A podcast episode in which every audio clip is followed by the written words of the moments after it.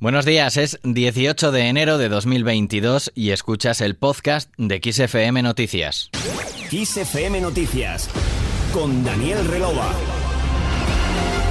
Raquel Sánchez defiende la ley de vivienda. La ministra de Transportes, Movilidad y Agenda Urbana ha asegurado que el anteproyecto de ley por el derecho a la vivienda presentado por el gobierno es garantista y no invade competencias. Además, reconocía en la cadena SER que la decisión del Consejo General del Poder Judicial de rechazar la propuesta de informe al anteproyecto de ley supone un revés para los planes del Ejecutivo que esperaba poder aprobarlo este martes en el Consejo de Ministros. Escuchamos a la ministra es una ley absolutamente necesaria. Es una ley que respeta las competencias de las comunidades autónomas, pero que es cierto, las comunidades autónomas son las que tendrán esa facultad de determinar o declarar que una zona es una zona de, mercado, de mercado tensionado. Ante la postura de los gobiernos autonómicos del Partido Popular que ya han anunciado que no impondrán topes al precio del alquiler en zonas tensionadas, Raquel Sánchez ha lamentado la actitud del PP que define como negacionista y obstruccionista porque se opone a apoyar cualquier medida que adopte el gobierno. Por su parte, Podemos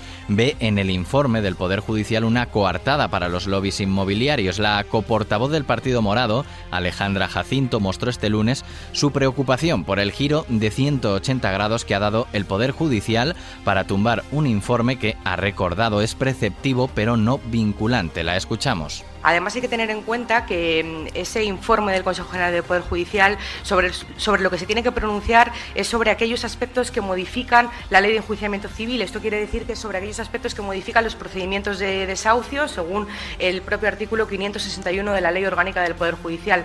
Todo lo demás eh, yo creo que es extralimitarse dentro de sus competencias, extralimitarse en sus funciones y, por tanto no, debería eh, tener eh, cabida, teniendo en cuenta además que creo que la ley es sumamente respetuosa con, las competencias de las comunidades autónomas, con la regulación de precios, como además ya están demostrando muchas autonomías que tienen voluntad política de gobernar para que se proteja el derecho a la vivienda, como puede ser Cataluña o la Comunidad Valenciana.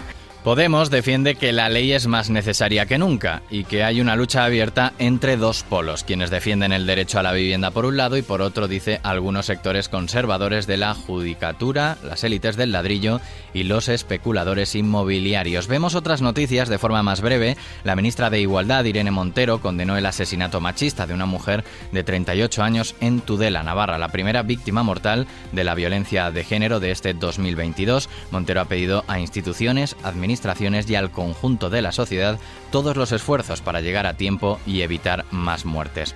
Por otro lado, los 10 individuos más ricos del mundo han duplicado su fortuna, que ha pasado de 700.000 millones de dólares a 1,5 billones de dólares durante los dos años transcurridos desde el estallido de la pandemia. A su vez, durante este tiempo, los ingresos del 99% de la humanidad han empeorado, empujando a la pobreza a más de 160 millones de personas. Así consta en el informe anual de Oxfam Intermon sobre desigualdad publicado ayer y otra gran noche para Alexia Putellas. So the winner of the best FIFA women's player for 2021 is Alexia Putellas.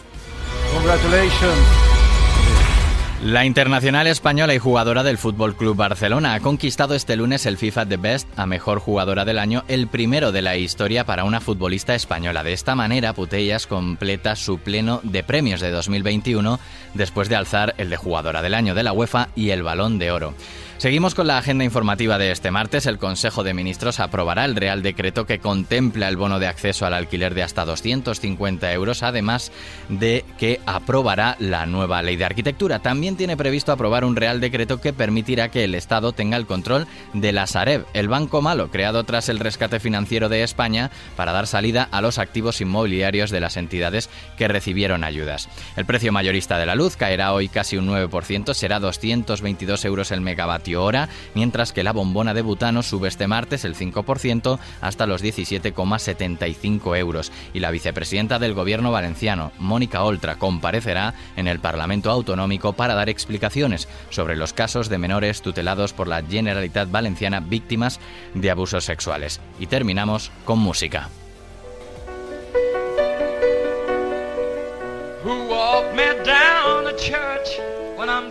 El manager que ayudó a Elton John a recorrer Estados Unidos y convertirse en un icono mundial, Jerry Heller, contó en el podcast de Ted Striker que el artista británico estaba aterrorizado con su primer viaje al país americano.